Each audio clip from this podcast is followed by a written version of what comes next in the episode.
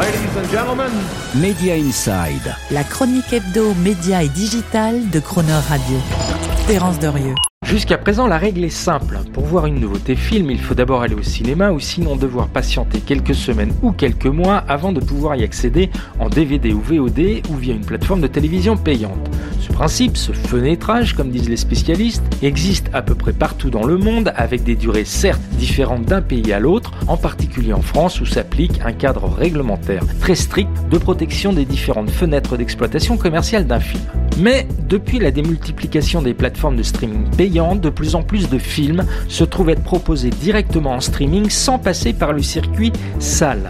L'idée étant, pour un Netflix, un Disney ⁇ ou un Prime Video par exemple, de se réserver en exclusivité des nouveautés films pour essayer d'attirer à bon compte de nouveaux abonnés. Du coup, certains studios ont même été jusqu'à ne plus distribuer leurs films en salle, comme Warner Bros. l'année dernière aux États-Unis, qui les réserva à sa plateforme de streaming HBO Max. Ces stratégies de direct streaming consistant à bypasser donc la fenêtre cinéma n'ont pas forcément eu les résultats escomptés car il est rapidement apparu que le passage d'un film par la salle était une étape fondamentale dans la construction sur la durée de son image, de sa notoriété et de sa mémorisation auprès du public et donc un maillon marketing indispensable. Tout cela à contrario d'un lancement en streaming qui reste difficile à contextualiser et à éditorialiser, limité au final sur la homepage d'un service à l'apparition d'une simple vignette illustrée avant qu'elle ne soit rapidement submergée par d'autres nouveautés plus récentes.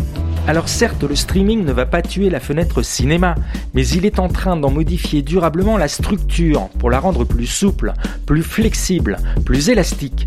Une fenêtre qui devient molle, comme vous vous souvenez, les fameuses montres du tableau de Dali Persistance de la mémoire. Du coup, au lieu de fenêtres cinéma qui correspondent à un nombre de jours fixe, tous les services de streaming sont en train d'imaginer des schémas qui permettent de combiner la puissance de l'exposition et des revenus de la salle avec le développement de leurs offres de streaming, donc en évitant toute cannibalisation de l'un par l'autre à l'instar de Netflix qui depuis septembre aux États-Unis lance certains de ses films au cinéma, à commencer par A Jasmine Blues de Tyler Perry, pendant des durées de 7 ou 14 jours, mais sur un périmètre réduit de salles, avant de les rendre invisibles au public, puis de les lancer ensuite quelques semaines plus tard sur Netflix et à nouveau en même temps au cinéma. D'autres services imaginent des fenêtres cinéma dont la durée serait d'autant plus longue que les recettes box-office du film seraient élevées. D'autres enfin, et dans l'idée d'utiliser à fond le levier marketing que représente la distribution en salle, vont même jusqu'à imaginer, pour leur série, la diffusion du premier épisode au cinéma, tandis que les épisodes suivants seraient réservés à une diffusion exclusive en streaming, un schéma pertinent au demeurant déjà testé dans le passé par les studios japonais pour certains de leurs gros mangas.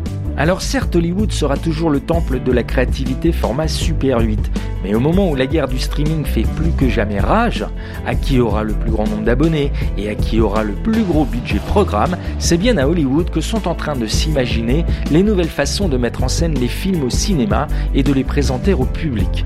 Bref, de réinventer cet endroit unique en son genre qui est la salle, celui où toutes les histoires commencent. Media Inside. Terence Derieux, tous les mercredis à 7h45 et 19h45 et à tout moment en podcast. Cronerradio.fr